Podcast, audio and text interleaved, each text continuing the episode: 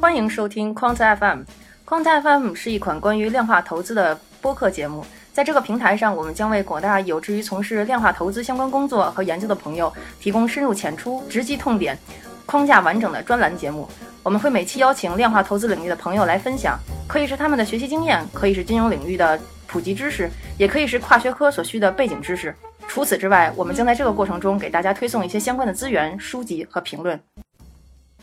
Hello，大家好，欢迎来到 Quant FM。今天是我们第四期节目了，呃，非常欢迎大家来坚持收听我们的节目。呃，我们上期呢是开始给大家讲了一个就是量化投资的这个历史这个系列，然后呢，我们上次讲的是最经典的均值方差模型和 CAPM 模型。今天呢，我们想给大家继续往下分享一下这个经典的一些模型。我们今天主要想给大家讲一下这个 BS 的这个期权定价模型。呃，所以今天又是我开场，所以大家知道还是阿 Free 在给大家介绍。大家好啊，嗯，对，其实其实我也做了功课的，嗯，所以所以我我们其实还可以讨论一下这个，嗯，所以今天其实要讲的是期权定价模型，好像一下就跳到了期权，所以我觉得其实作为一个就入门类的这个节目的话，我们还是应该给大家讲一讲这个期权是怎么回事儿，而且这个比较新生，在国内比较新生事物，然后嗯，就是交易也不是就是特别的宽嘛。也现在也还没有出个股期权嘛，现在只是有那个 ETF 期权，所以还是给大家简单介绍一下期权的基本概念和一些有意思的趣趣闻轶事，我觉得 还是比较好的。嗯，好，那就我就开始了。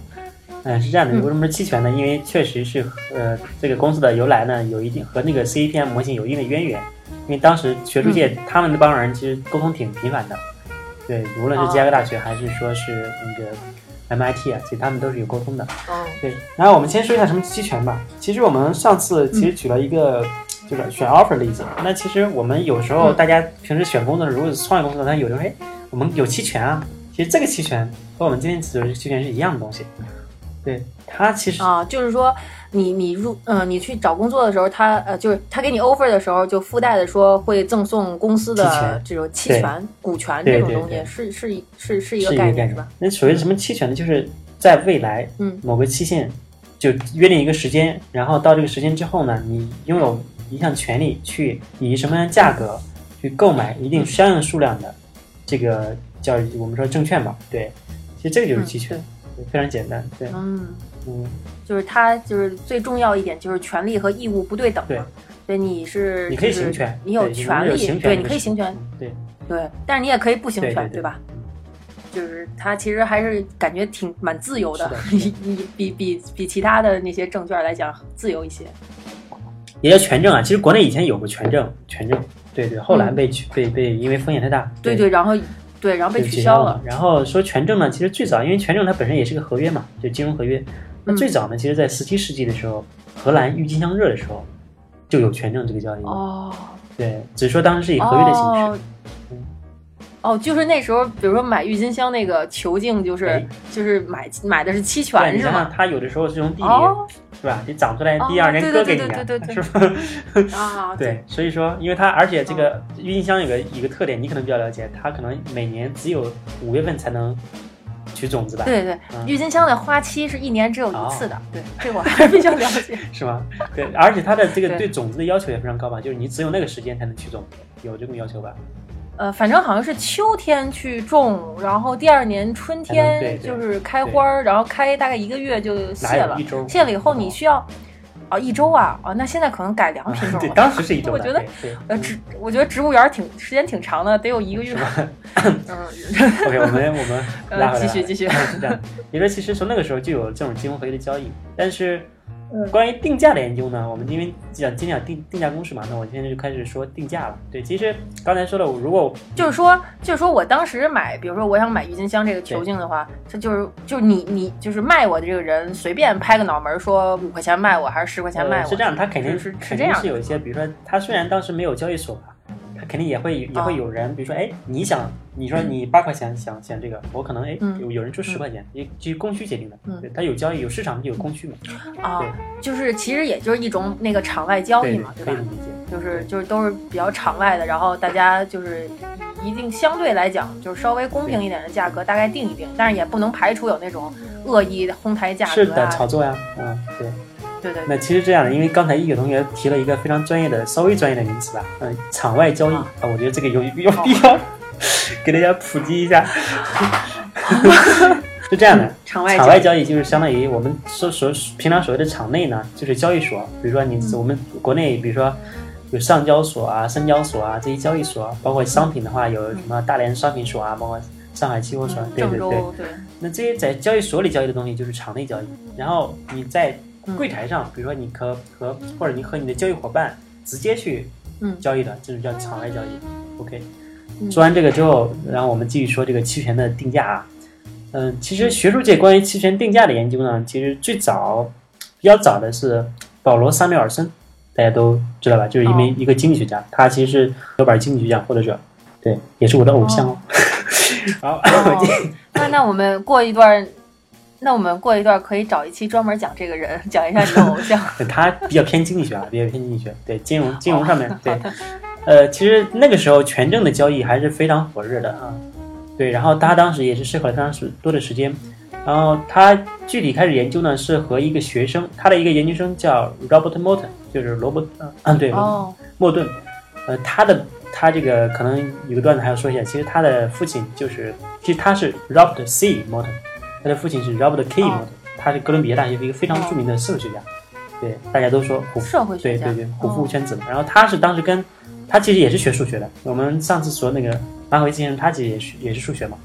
然后莫顿先生也是数学出身，他去跟着这个保罗·塞缪尔森去读研究生的时候，有一次，因为塞缪尔森先生在思考权证问题的时候，正好和莫顿先生一起。因为本身可能这个期权定价，你想想，一旦涉及到定价，它可能这个方程比较复杂了啊。本身这个莫顿先生有这个非常优秀的这个数学的学术功底，然后呢，嗯萨缪尔森先生就邀请他一起，他们俩合合写一篇论文，就研究这个权证的定价，也就是 option 的定价。哦，他们合作合作，最后因为你想想，萨缪尔森先生是个经济学家，他当时就是其实当时已经要要和拿诺贝尔奖了，就已经要告诉他获得诺贝尔奖了。就他的出发点呢，嗯。其实是这样的，就他关于期权的研究呢，是他最早从我们说的这个折现模型嘛，他就想觉得，哎，我这个这个期期权所对应的股票或者说其他的金融资产，它对应的收益率，在未来多少的概率能够获得这个收益率，然后呢，把这些收益率全部折现，通过折现能够折到现在来，不就有价格了吗？哦，他从这个角度去出发的。哦，对，那莫顿先生本身也是是吧，金融学不是经济学的这个新人，他只能说根据导师的意愿，也是从这方面慢慢的往下去、嗯去引导，找找出了一些数学的方式。然后他们呢，其实在一次学术会议上把这个文章就发表了。对，当时莫顿先生甚至都没有拿到博士学位，因为还是刚是研究生嘛。对对对，所以说他当时也因为这个引起了学术界的注意，这是这是另外一话。哦对，嗯，但是呢，莫顿先生因为他博士他的博士选题倒不是期权定价公式，哦，对，其实他是等于说就是一个，就是比如说研究生的时候帮领导不是帮老板做了一个做了一个项目，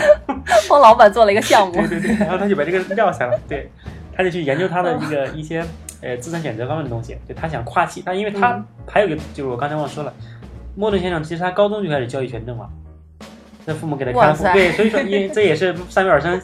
那估计家里也比较啊，对，因为他父亲也是比较知名的对对对。学者，估计。就所以说，塞缪尔森选他也是有有这么一番原因，就是一是熟悉权证，二是本身数学又好，嗯，对，就这方面，对对对。哦，不错，然后呢，他后来就想着，哎，我怎么？因为这个定价还是有点偏这个学术嘛，他可能他的兴趣更多的是在这个跨期的选择，哎，我怎么选择更好的、更优秀的一个标的？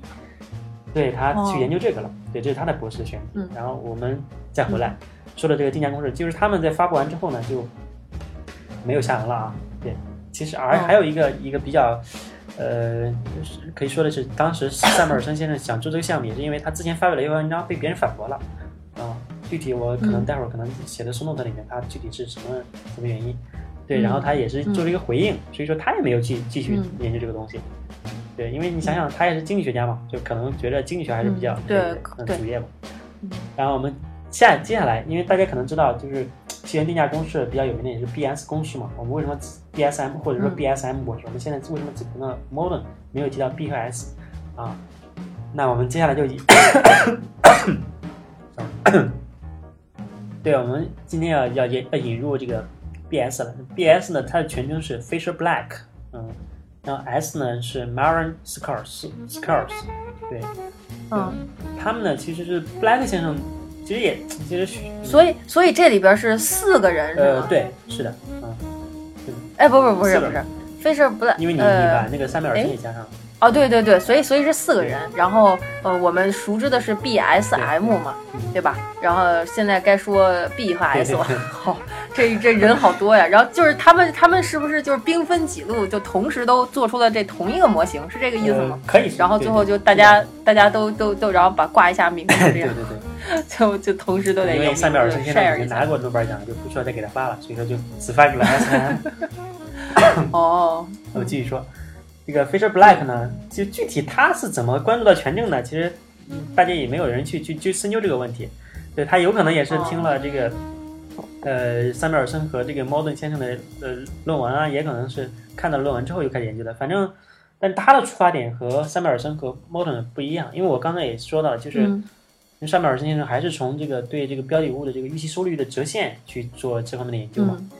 然后 Black 先生呢，因为他当时已经是比较受那个我们说的 Carina，他 CPM 他也是有有他提出的一部分嘛。对，他是受嗯 CPM 这个模型影响比较深。对，然后他就觉哦得其实期权这个这个定价应该和收益率 怎么说呢？最终的结果里面应该是包含收益率的，嗯因为本身对，嗯所以说他就从这个股票的价格和时间这个啊对，是说是说不包含收益，率就是吧这个最终等于。说他这个角度跟跟那个呃，就是 Samuel 跟 Mot Mot Mot 跟 Samuel 和 Moulton 的话是不一样的，是吧？等于说他这个就不包含收益率的，人俩之前他们就会觉得是收益率然后按比例折现回去。嗯哦因为哦，那他是从从哪个角度？从股票价格和时间的关系，就他列了一个微分方程嘛，哦对，先列方程，哦，对微分方程。然后他这个从股票价格和时间出发呢，然后他又利用这个 CPM 里面得到期权和股票的预期收益方程，对，他就通过这个方程呢，哦。最后就具体的方程我们可能比较枯燥，不不说这个方程的东西了，对，然后呢，当时呢，其实那个时间段呢，其实布莱克先生和这个斯科尔斯他们两个是合伙人，一起成立一个咨询公司，就给一些金融机构啊、哦。做一些包括像计算机系统啊，因为布莱克先生他本身也是在做过计算机方面的咨询，对，包括对通过计计算机怎么去解决一些金融问题，对对，哦这个有一次呢，斯考尔斯先生诶偶尔的一次会面当中，他们两个也讨论到了这个定价的问题。其实当时嗯布莱克先生还要说一个梗，就是布莱克先生他把这个方程列出来之后，他搞不定，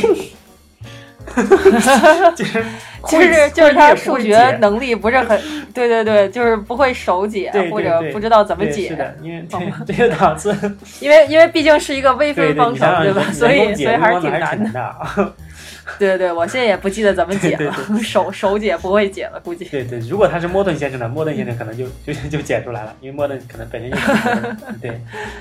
呃，那让然后斯科尔斯先生怎么对了？，就后来就斯科尔斯拿，就是他 然后他就求助于斯科尔斯不是这样的，先生。其实当时布莱克先生把这个东西，他也没有就就把这个方程就放起来了，没有去没有去嗯继续研究嘛。对，然后有一次斯、他和斯科尔斯探讨这个问题的时候，他就把这个方程又交给斯科尔斯先生了。那斯科尔斯呢，其实他可能更多的，因为他可能就对对于套利研究的比较多嘛，对，所以他就觉得，哎、呃，布兰克先布兰克先生这个方向可能也也对，但是他可能不是特别熟练，嗯因为他对 CPM 的这个研究可能更稍微要少一些。对，然后他就从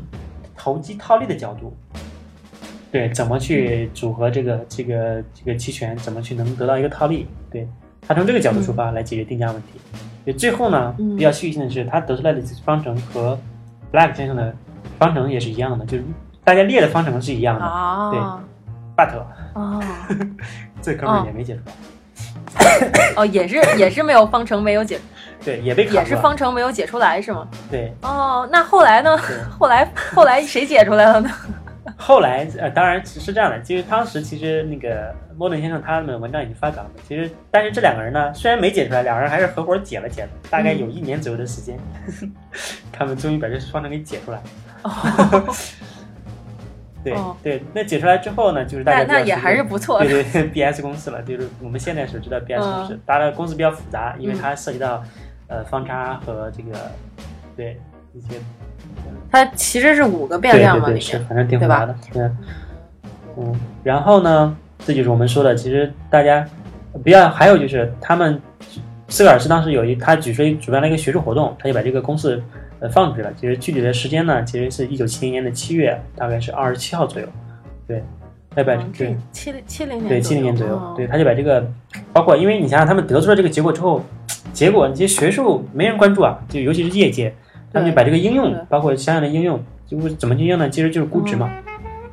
对对对，就是来定对价了嘛。包括包括证券估值用期权去给股票估值，对，哦。他就把这个应用也也当相应的就公布，相当于在学术会议上发布出来了，对。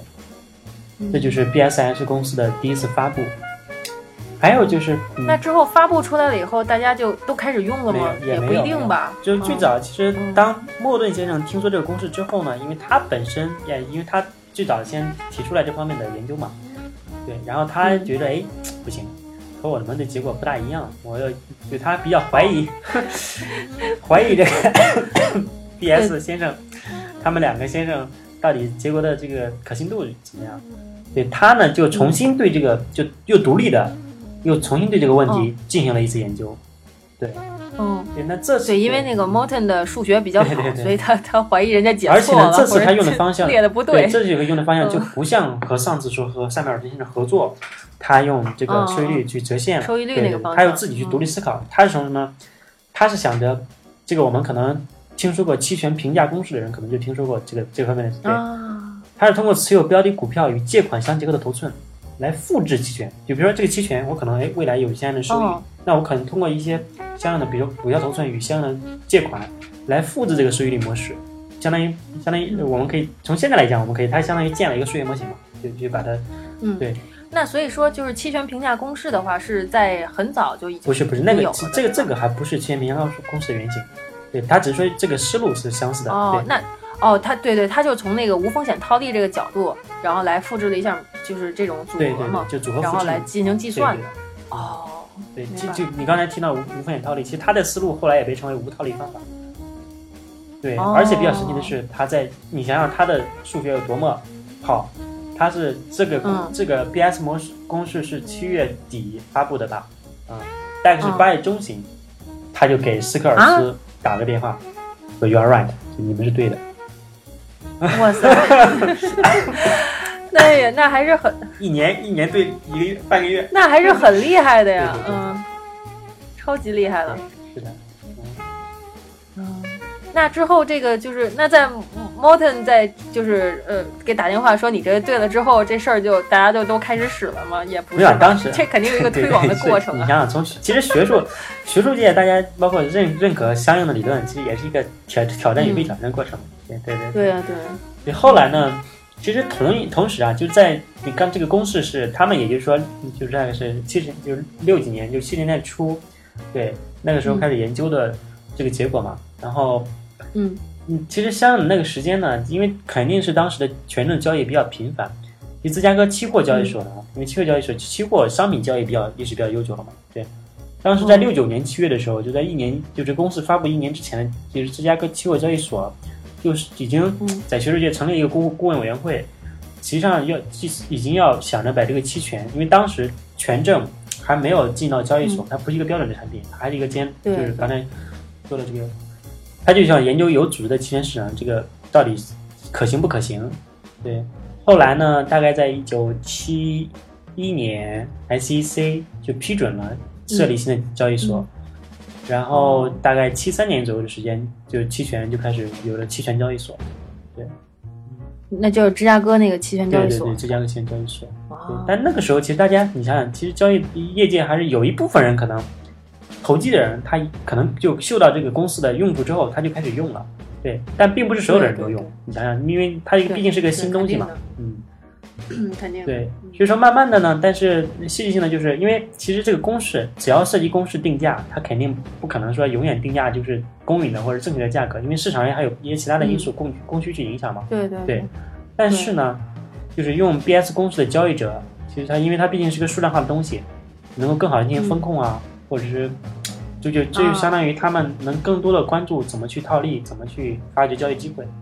对。对，就是说，你一旦有了这个量化的模型，然后把它可以就是具体就是定定量的来研究或定量的来计算之后，它的很多收益啊，这些都是呃可见的，然后比较确定的，对对对就就是稳定性也会上去。概率嘛。就不像说你都是主观的自己在在在在看的那些，肯定就不一样。这也就是说，你我一个有数量的可以这个拍脑拍脑袋和拍脑门子的，这肯定是不一样的。就结果呢，也就是说，嗯就是秉承这个 BS 公式的这个价格交易者呢，他又能够更安全的持有更多的头寸嘛。就比如我交易量更大，对，嗯对的慢慢的就经受了市场波动的考验嘛。对，对，然后相应的其他的不是用这个公司交易的，慢慢就出去了，就出局了嘛。对嗯，所以说，这也就是其实慢慢的到后来，其实我们现在交易期权肯定都是基于这个公式的价格作为市场价格。对对。对，而且咱们现在的这个期权公式和后来衍生出的更多的研究就更加复杂了，包括这隐含波动率啊什么的，还有包括那些呃各种希腊希腊腊字母，对我学起来真是哎呀，反正就是后来的这个发展还是挺多的。其实我们可以在后面的时候，可能在在期权这方面再讲的更深入的时候，可以再具体具体讲这些方面了。对，那个就是，就是那是那是，对，我觉得 Gash 的话其实是，嗯，就是风控要讲的，啊，对，因为本身期权也是个风控因为波动率的嘛。对对对对对对。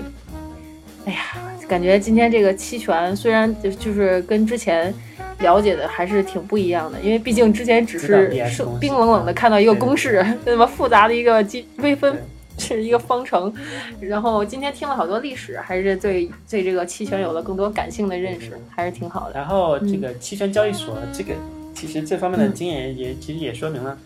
其实从那个时候，嗯相当于从 BS 公式开始，quant 的这个职位，嗯，或者这个工啊种开始慢慢的。对对对这也是这也是量化历史数学太复杂终于开始就是量化 量化分析师终于开始登上历史舞台，然后嗯对，嗯，感觉是一个历史性的时刻。，是的，嗯，那这个，因为毕竟国内现在期权还是一个挺初步的阶段，然后未来发展，对，感觉未来还是需要有一定的时间来发展起来。嗯，是这样的，就是之前我也问券商的朋友，我说嗯，这个你说咱们的个股期权什么时候开啊？朋友就说刘主席肯定还是以合规为主，对，所以说目前来说，对，但是这个肯定是趋势，对，肯定是趋势的，因为它对未来的趋势还是，也是一个交易工具。对。哎，那看来这个未来还是一个非常大的一个市场的发展方向嘛。对，所以呢，其实我们其实还可以未雨绸缪，现在就可以开始稍微学习一下期权方面的相关知识。对对对然后，毕竟也也也因为已经有期权可以交易了，只是没有品种那么丰富就是了。所以，怎么你有没有什么可以给大家分享一下的经验嗯？其实现在国内就是如果场内的话，就是就是嗯证券场内的话，肯定是只有五零 ETF 对应的期权，对，就这一个，对，还是一四年刚刚推出的，对对对，很时时间很短，，而且交易的，因为它毕竟是个做市商制度，我是这个做市商制度，这还是简单说一下。所谓做市商，就是有一个，你可以理解为一个经纪商来回的给你两边报价，就是它提供流动性的。对，具体的以后我们可能在讲市场制度的时候可以再具体再分享。然后它毕竟是做市商制度，所以说交易还可以，嗯，就是近期的合约会相对活跃一些。对。对然后大家如果想交易的话，因为要开户的话，你肯定要就包括要开两融啊，可能也比较复杂。还有一个捷径就是你去去看美股，去交易美股的期权。哦。哦，但但是但是我我也说一下，就是大家可以先要认真学一下对对对期权，因为期权背后确实很复杂，它那个风险也非常大的，就包括它怎么组合来做这个期权的一些策略也是非常多的，所以就是大家先要认真学，先对先模拟交易，你可以自己先玩着，但是其实就是入市 需谨慎这，个大家不要上来就 就认为是 A 股进去我买一个，然后涨了我就卖了，跌了我就赶紧赶紧，不是这样的，对可以对吧了解一下期权，因为所以期权确实对，就可以好好了解一下这个方向，但是也要谨慎，也要谨慎。行就是 不要像你说的，哦直接去开一个美股你可以开 入门级的同学们，还是不还是不要对，还是不要一下就开了。对对对，嗯，行，嗯，有经验的交易天这个对，就比如他以前做量化，就做量化投资的，他可能对，嗯，对，反正但是还是好好学一下，因为我觉得这个还是很复杂，不像不像股市，没有那么容易学。所以今天今天讲的还是挺开心的，反正就是了解了好多期权，这确实是就是小故事啊。然后大家呃怎么怎么和我们之前就是上期讲的那个 CAPM 模型怎么联系上的，嗯，就是还是基本都给大家讲到了的。所以我们还是会继续往继续在这个历史的这个呃。脉络中给大家继续往下讲其他的一些模型，嗯，所以今天我们这个期权的定价模型，我们今天就先分享到这儿。然后大家如果有相关的问题，也是可以发邮件给我们，嗯，然后我们也会尽快把这些资料整理一下，然后尽量出一些文字的东西，方便大家学习，好吧？好，好，非常感谢阿布瑞德和大家的分享，今天就到这里，好，谢谢大家，再见。